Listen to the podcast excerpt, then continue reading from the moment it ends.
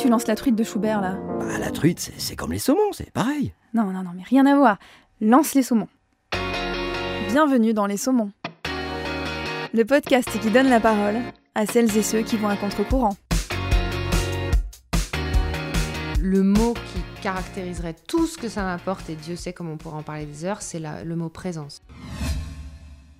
J'ai rencontré Surprit Adi Kawar à l'occasion d'une retraite de Kundalini Yoga. Lorsqu'elle m'a dit qu'elle était nomade, j'ai immédiatement eu envie d'en savoir plus. Elle a accepté de témoigner à ce micro et de parler de cette vie particulière, sans port d'attache. Elle nous explique les raisons qui l'ont motivée à faire ce choix, ce qui l'implique au quotidien et bien sûr l'épanouissement qu'elle en retire. Très bonne écoute.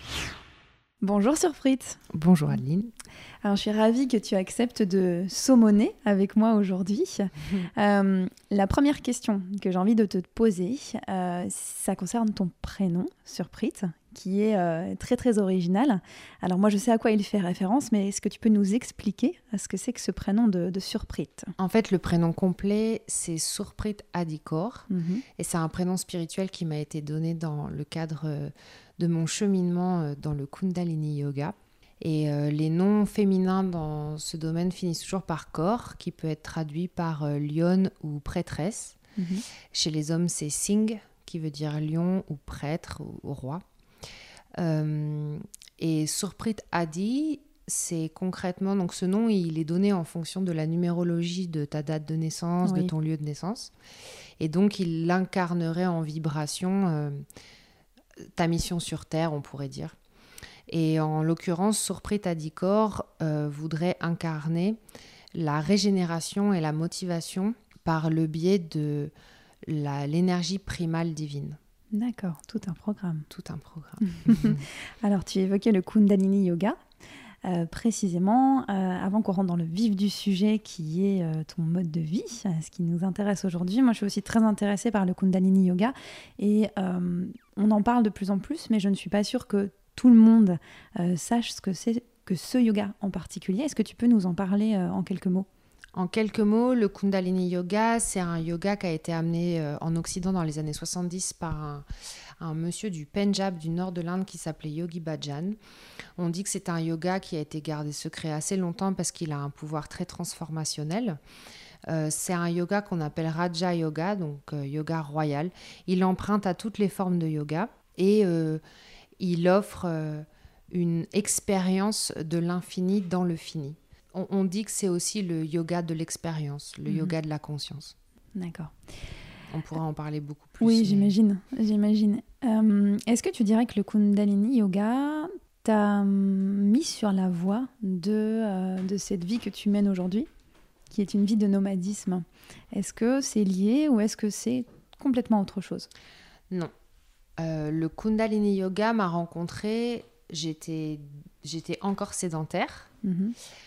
Par contre, le chemin spirituel qui s'est ouvert comme une autoroute devant moi euh, quand j'ai eu un très grand bouleversement dans ma vie, c'est, produit, euh, on va dire, au- après un an de pratique de yoga. Mhm. Et donc, je sais que la pratique de Kundalini Yoga, qui est très transformationnelle, avait comme euh, ouvert les vannes d'une transformation et donc de changement dans ma vie matérielle. D'accord. Donc concrètement, euh, comment vis-tu aujourd'hui? Bon, Tu es nomade, ça implique quoi? Quel est ton mode de vie? Ça implique euh, de ne pas avoir peur du vide. Mm. Ça implique d'oser faire face à des sentiments d'insécurité. Oui. Parce que du coup, tu, voilà, tu n'as très, euh, de, de façon très pragmatique, tu, le monde entier est ta maison, mais tu n'en as plus. Donc Ouais. finalement, En fait, tu es euh, partout chez toi. de façon moins exponentielle, euh, mon corps est ma maison. Donc en fait, là où mon corps physique est, je suis. Et je pense que c'est aussi une harmonie dans le fait que j'ai choisi de marcher sur le chemin du yoga parce qu'en fait, c'est un peu la même philosophie. Mhm. J'ai euh, la chance d'avoir euh, une mère qui m'a proposé de garder une part de mes affaires quand je me suis retrouvée de sédentaire à nomade. Et du coup, j'ai une base où il y a un peu de mes affaires. Mhm. Donc, j'ai pas juste un sac. J'ai pas de voiture, par exemple. Donc, Mhm. on- tu peux trouver des nomades qui ont voilà, un, un âne ou une voiture. Mais en l'occurrence, moi, j'ai pas de véhicule. Donc, euh, je, je change de valise en repassant voir ma mère euh, de temps en temps. Ça va faire à peu près 5 ans que je suis nomade. Mhm. Et j'ai dû, si tu mets en bout à bout le temps que j'ai passé chez elle, euh, c'est peut-être, je sais pas, c'est peut-être 6 mois en 5 ans. Donc, j'irai jamais très longtemps, mais, mais j'y passe pour passer du temps avec elle euh, avec grand plaisir. Et donc, après, euh, organiser la suite aussi euh, pour moi. Mhm. Et euh, tu, tu trouves toujours une possibilité de te loger? Je veux dire, la vie s'organise toujours de manière harmonieuse afin que tu aies un point de chute en permanence. Comment ça se passe? En fait, je, je- pense que le plus simple, c'est un peu de t'expliquer, parce que c'est tellement au-delà de la raison Mhm. et du contrôle. Je pense que si je voulais vraiment contrôler, en fait, c'est plus, encore plus subtil que ça, parce qu'évidemment, j'ai besoin de contrôler, c'est-à-dire j'ai besoin de prendre mon téléphone et de contacter Oui. un ami ou de trouver un appartement à louer pour un certain temps si je voyage quelque part. Ou... Ce que je veux dire, c'est qu'il y a une démarche active, mais il y a une démarche de réceptivité qui, elle, est totalement euh, déconnectée euh, d'une stratégie rationaliste et où c'est difficile d'y mettre des mots. Mais en gros, ce qui s'est passé, c'est que euh, ça faisait des années que j'appelais à ne plus être à Paris. Mhm. Je vivais à Paris et je, je sentais avec cet éveil spirituel euh, qui s'était passé que la vie en ville ne me convenait plus. Et pour autant, je ne savais pas quoi projeter. Moi, j'ai grandi en banlieue parisienne. À part le béton, euh, je n'ai pas trop de connexion à la nature. Du coup, j'avais pas de repère par rapport à une vie en nature. Mais je savais que c'était ce qui était juste pour moi. C'était donc, premièrement, avant même de penser à où en nature, c'était de partir de la ville. Euh, et, et en fait, il s'est avéré que je vivais dans un appartement dont mon père était propriétaire et il m'a demandé de partir. D'accord. Donc quand j'en suis partie, je savais que quelque part, cette réalité, c'est moi qui étais en train de la manifester. Donc je lui en ai pas voulu. Euh, lui, il avait ses raisons à lui. Moi, je, je me suis sentie... De toute façon, je me sens toujours euh, responsable de ce qui se passe, quand bien même c'est les autres qui agissent. Parce qu'on est tous un. Bon, ça, c'est un débat plus philosophique et yogique. Mais euh, en tout cas, je voyais ma responsabilité à moi de créer ce changement parce que j'avais vraiment appelé à un changement. Après, l'idée de se dire comment je vais faire derrière, j'en avais aucune idée. Mm. Donc ça m'a généré beaucoup d'angoisse au début, euh, de me dire mais comment ça va se passer, etc. etc. Et en fait, il faut... Je crois que j'ai assez de tempérament, euh, de lâcher prise en fait. J'ai assez de, de réceptivité et de féminité, parce que c'est Mm. l'énergie yin hein, qui reçoit. J'ai assez de féminité en moi pour euh, accueillir. Et après, ça a plus été un travail, et pour le coup, c'était un vrai travail de guérison, mais ça a plus été un travail du cœur, de confiance Oui. de recréer la confiance dans la vie, de recréer que une confiance que la vie me, me permettra d'être en sécurité, Mhm. que la vie me permettra euh, de d'avoir euh, le minimum nécessaire pour survivre. Et donc ça va, au début c'est compliqué, même Mm. après hein, c'est compliqué. Mais Mais finalement, depuis 5 ans, c'est le cas. La vie euh, t'amène toujours ce qu'il faut au moment où il le faut. toujours. Toujours. Voilà, c'est ça qui est Mm. assez euh, impressionnant. Ouais. Du coup, après, c'est pas, hum, pas tout blanc ou tout noir. C'est-à-dire que c'est pas juste la vie qui m'a reappris que je pouvais lui faire confiance. C'est aussi une discipline de tous les jours Mhm. que de faire le choix d'aller vers le bonheur et d'aller vers la guérison. Et c'est une posture, hein. c'est un choix Mm. conscient de chaque seconde. Et chaque seconde, je pourrais euh, reglisser vers euh, la paranoïa ou vers le doute. Mais je fais le choix de d'être heureuse et de croire que ma vie ne va être que, que meilleure en fait. Mm. Alors, visiblement, c'est un, un mode de vie qui te rend heureuse, tu viens de le dire. Euh, Au-delà de, de ce, de ce bonheur, qu'est-ce que ça t'apporte comme, euh, comme, comme sensation, comme sentiment euh, Comment ça te nourrit en fait cette, cette vie-là? Je pense que je peux répondre à ta question dans un sens où je suis responsable de ce qui se passe et dans un autre où je ne suis absolument pas responsable de ce qui se passe. Mm. C'est-à-dire que dans un sens, c'est moi qui fais le choix de pas prendre un appartement, payer un loyer, trouver un travail alimentaire pour payer mes factures, etc. C'est moi qui fais ce choix-là. Mais en même temps, il y a une, énergie créatrice supérieure qui fait que je ne suis qu'une partie de cette création. Donc quand bien même j'ai mon libre arbitre et je crée, je ne suis qu'une partie de cette création qui est au service et à la merci de cette création. Mm. Mais ça, c'est un paradoxe. euh, Enfin, moi, je pense que même jusqu'au jour où je mourrai, je le comprendrai pas. Et tant mieux, parce qu'au final, j'ai- j'aime cette dévotion au mystère. Mm. Mais, euh, mais c'est ce qui fait que je ne sais pas comment ça fonctionne. Mm. Je- C'est mon choix, oui, parce que je vois très bien que je pourrais prendre un appartement et rentrer dans, dans un contexte sédentaire différent. Mais c'est mon choix sans être mon choix. Oui. Et ce que ça m'apporte, le mot qui caractériserait tout ce que ça m'apporte, et Dieu sait comme on pourrait en parler des heures, c'est le mot présence. D'accord. Pourquoi présence? Parce qu'il faut être présent dans chaque instant, c'est-à-dire aujourd'hui, quel jour on est, où est-ce que je vais après, comment je m'organise. Donc ça, c'est vraiment lié à la- au présent. Mais après, il y a aussi la présence de qu'est-ce que tu as besoin. C'est la présence de qu'est-ce qui est bon pour moi. C'est la présence de logistiquement comment je m'organise.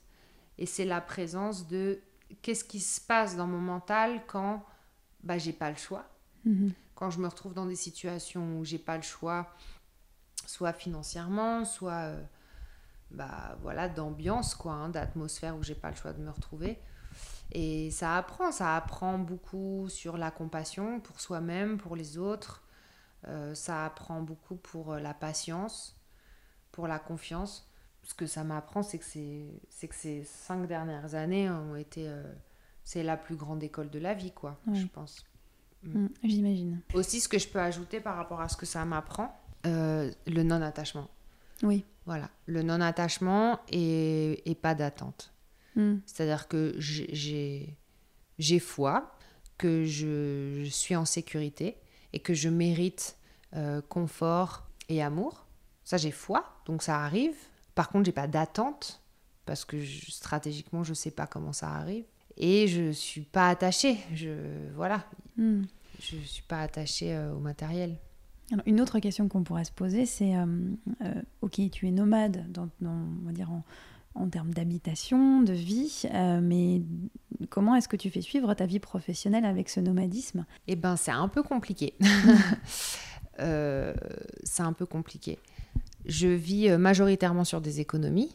Donc, euh, j'ai... c'est vrai que c'est un privilège énorme. C'est-à-dire que tout- toutes les paroles euh, d'une conscience relativement euh, zen, on va dire, spirituelle, que je peux partager par rapport à mon expérience de nomadisme, je ne sais pas si ça pourrait être la même dans un contexte beaucoup plus de survie Mm. si j'avais pas cette sécurité d'avoir de l'argent quand j'utilise ma carte bancaire. J'imagine d'ailleurs que non. Mais après, je ne sais pas. hein, si ça se trouve, il y a des gens qui, quand bien même dans une insécurité financière, euh, trouveraient euh, la conscience d'être dans une présence juste et pure. Je je sais pas. En tout cas, moi, ce qu'il en est, c'est sûr, c'est que dans des gros gros moments de sensation d'insécurité par lesquels je suis passée, euh, d'avoir un peu d'argent sur le compte bancaire devant moi, ça me rassurait beaucoup parce que je me disais, ben, bah, si vraiment je craque et que j'en peux plus de ce mode de vie, bon, ben, je peux prendre une sous-location. Mm. Je peux toujours, avec l'argent que j'ai, euh, bon, évidemment, je peux pas montrer des fiches de paye et des garants qui plaisent euh, aux propriétaires, donc Mm. je peux pas signer un bail pendant longtemps, mais euh, je peux me loger. Donc ça, c'est vraiment quelque chose de sécurisant aussi. Bien sûr. Voilà. Après, euh, professionnellement, c'est très compliqué. Parce que parce qu'en fait, dès que tu dès que es à un endroit, on, on considère que tu es à cet endroit-là, donc tu commences à, à stimuler des, des opportunités euh, Mhm. professionnelles dans un endroit, mais le temps que ça aboutisse, tu déjà ailleurs. Oui, c'est ça. Et du coup, c'est très très compliqué, en Mm, fait. mm. Et pour l'instant, j'ai pas trouvé. euh, pour l'instant, je survis plus que je ne vis financièrement. Mm. Voilà. Alors moi, quand je, quand je t'ai rencontré, euh, on s'est fait la remarque avec, avec une amie que on- toutes les deux, on, avait l'impression que tu avais à la fois, donc tu es nomade, tu es avec une valise, mais c'est un petit peu Mary Poppins, c'est-à-dire que tu as plein de choses avec toi. Euh, tu as euh, du cacao, que tu as du Guatemala, il y a plein de choses. Et euh, du coup, j'ai envie de poser une question qui est vraiment très basique, mais tu, tu as quoi avec toi au quotidien? Tu as combien d'affaires sur toi? Tu as combien de bagages? Comment est-ce que tu te déplaces finalement euh, euh, Vraiment, c'est très basique hein, Bon, comme on, peut question. souvent, on peut souvent me croiser avec une valise, ça c'est vrai. Mais bon, au final, j'ai un sac à main. Voilà. Ouais. Et dans mon sac à main, j'ai toujours quelque chose si jamais il fait froid. j'ai toujours quelque chose pour boire de l'eau parce que stop au plastique. Mhm. Donc euh, voilà, j'ai toujours euh, un contenant pour de l'eau. Et c'est vrai que j'ai euh, une petite bourse toujours avec des choses qui me connectent au monde invisible et, et à Mhm. mes alliés dans mon sac, Mhm. toujours. Un carnet pour écrire Oui. parce que je suis moi avec moi et que la médecine de l'écriture est quelque chose de très précieux et que voilà, réfléchir, mais pas dans le sens de réfléchir avec sa raison, mais réfléchir comme en réflexion et de pouvoir noter sur papier, c'est toujours important. Et j'ai toujours euh, un livre dans mon sac, au moins un. Là, j'en ai deux en ce moment. D'accord. C'est un gros sac à main. ouais. Et, J'ai euh, quelques clés, euh, voilà. Oui. J'avais trois clés de maison là récemment, parce qu'en fait j'ai j'ai pas de maison avec mon nom, mais j'ai plein de maisons. Voilà. Et euh, est-ce que tu penses que d'avoir vécu ces cinq ans de nomadisme font qu'en fait toute ta vie tu auras un petit peu ce, ce- ce côté nomade? Est-ce que tu penses qu'un jour tu arriveras à te poser dans une ville, dans un pays qui te plaira et sur du long terme? Ou est-ce que maintenant ça colore complètement ton existence? C'est intéressant comme question.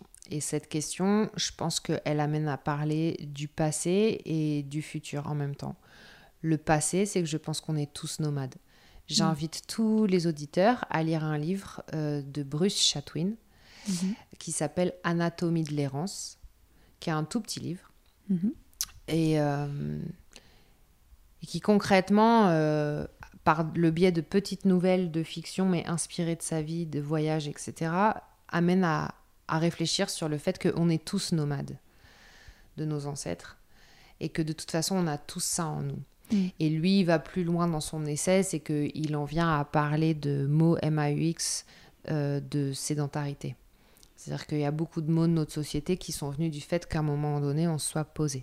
Mm. Bon, voilà, ça, c'est c'est très, c'est l'histoire de l'humanité Mhm.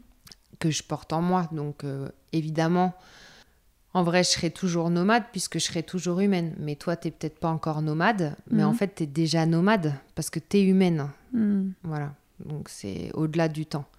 Et après, euh, par rapport à l'avenir, il y a une grande réflexion aujourd'hui pour moi que j'ai qui est euh, l'impact écologique que ça a. Bon, on peut toujours faire mieux. Moi, je mange pas d'animaux, donc je sais que déjà, euh, je réduis mon impact écologique. J'ai pas de voiture, je prends souvent le train, les transports en commun, donc mon impact écologique par rapport au transport, il est minime. Je supporte pas l'électricité, je, je vois, je vois dans le noir, j'ai- j'aime pas l'électricité, donc j'utilise la bougie plus que Mhm. voilà.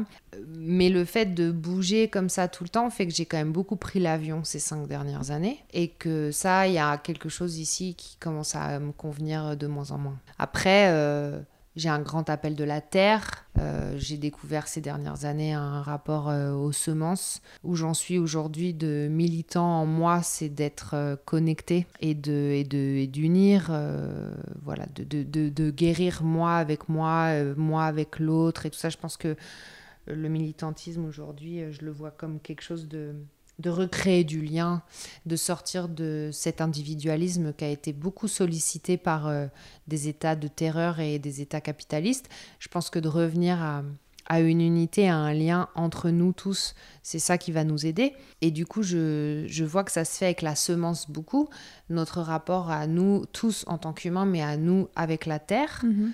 car euh, on n'existe pas sans elle. Et, euh, et donc, j'ai un grand appel à me sédentariser pour euh, cultiver des semences, D'accord. et voilà, protéger des semences, avoir un lopin de terre. Et aussi revenir à quelque chose de simple, en fait. De, Oui. Voilà, une vie simple. Et oui, oui, je, je m'y ferai très bien, je pense. Après, j'en sais rien. Voilà, c'est un peu comme on revient à la polarité. Oui. C'est-à-dire que je pense, je pense que je suis nomade, mais en vrai, je suis quand même sédentaire dans ce que je suis. C'est-à-dire que je suis sédentaire de ma culture, je suis sédentaire du fait que je sois née où je suis née. Euh, Je ne peux pas me désolidariser d'une identité. Elle vient avec moi. Donc en fait, ce que j'entends dans sédentarité, j'entends ancrage. Et en fait, ce qui est ancré en moi, c'est ancré en moi. Donc quand bien même je suis dans le mouvement du nomadisme, l'inverse de l'ancrage, je suis dans le mouvement, mais avec cet ancrage qui est moi. Je porte une culture, je porte des stigmates d'une- d'une d'une époque. Après, si demain je me sédentarise, je porte en moi les mémoires cellulaires de l'humanité, de, de, nos, de nos ancêtres nomades. Je porte en moi euh, les mémoires de cette vie-là, de, de cette période de nomadisme. Et, et voilà, je pense que tout est un en fait et que tout est relativement lié. D'accord. Hmm. Je pense que parmi les, auditeurs, euh, certaines personnes seront intéressées, alors peut-être pas pour aller radicalement vers le nomadisme, mais peut-être pour faire quelques pas vers plus de liberté. Moi, c'est un petit peu comme ça que je, le vois, en tout cas, ton mode de vie, c'est s'affranchir de certaines choses, s'alléger et, avoir euh, une forme de, liberté supplémentaire. Pour tous ceux qui aimeraient vraiment euh, aller vers ton mode de vie, qu'est-ce que tu, comment tu préviendrais une personne qui te dirait, moi aussi, je voudrais vivre comme toi L'image que j'ai, c'est une rivière. La rivière, elle a besoin de couler. Mhm. La vie, elle a besoin de couler. Si la personne, elle résiste, elle se fera déchiqueter. Parce que la rivière, elle sera toujours plus puissante qu'elle. Mm. C'est toujours cette histoire de lâcher prise qui revient Voilà. finalement. Donc Oui. Mm. ça, ce serait mon premier conseil. De voilà. Et quand bien même ça fait peur, on y va quand même. on y va parce que de toute façon, voilà. Et, et cette démarche-là, elle ne se fait que dans la foi. Donc je parle pas de religion ici, Oui. mais dans la foi que voilà, arrivera ce qui arrivera et que c'est juste Mm. et que et que quoi qu'il arrivera, on l'embrassera à 100% Mm. pour le propre de l'expérience. Ça, c'est le premier conseil. Et le deuxième conseil, c'est de faire attention à sa propre énergie. Parce qu'on est chez les autres tout le temps. On Mm. est chez les autres tout le temps. On est avec les autres tout le temps. Mon conseil, moi, c'est le yoga. Ça peut être autre chose. euh, c'est d'avoir une discipline, d'avoir un repère Mhm. qu'on emmène avec soi où qu'on soit et qui est né que pour soi Mm. et qui permet de réatterrir en soi où qu'on soit.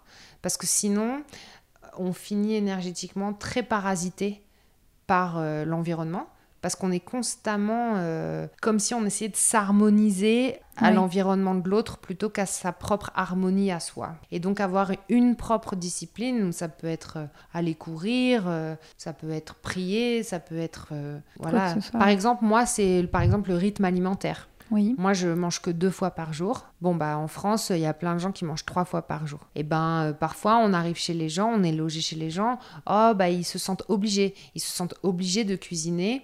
Ou vous, ou alors moi, en tant que personne invitée, je vais me sentir obligée de manger trois fois parce que je suis chez des gens qui mangent trois fois. Bon, bah non. Par Mhm. exemple, là, là, là, c'est très important de dire, écoute, toi, mange ce que tu veux à l'heure que tu veux. Moi, je, je, je mangerai à ce moment-là et je mangerai ça.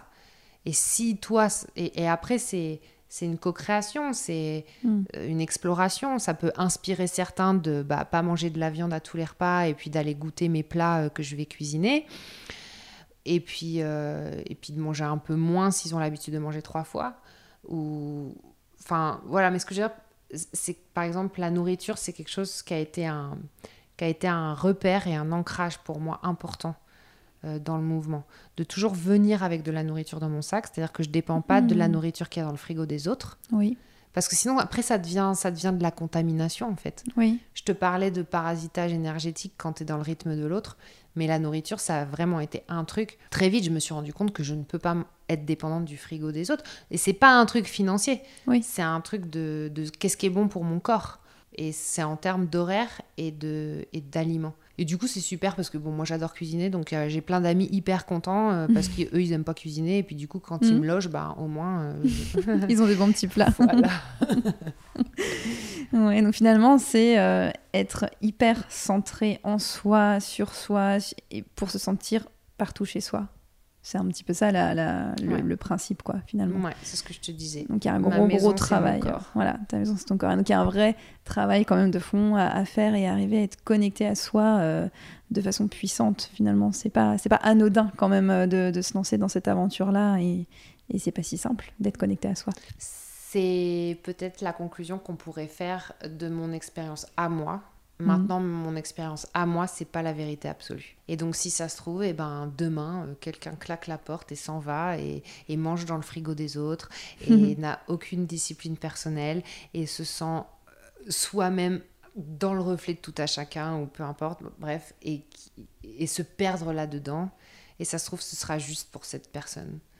Et il n'y a, y a rien qui ne sera pas juste. Chaque expérience euh, est juste au service de la conscience. D'accord. Merci beaucoup Surprise. Merci Adeline.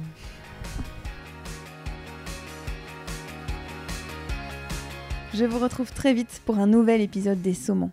Si vous aimez ce podcast, n'hésitez pas à le réécouter, le partager et à lui attribuer quelques étoiles. J'en profite également pour remercier Cyril à la bouvette, grâce à qui ces enregistrements sont possibles. À très bientôt et merci.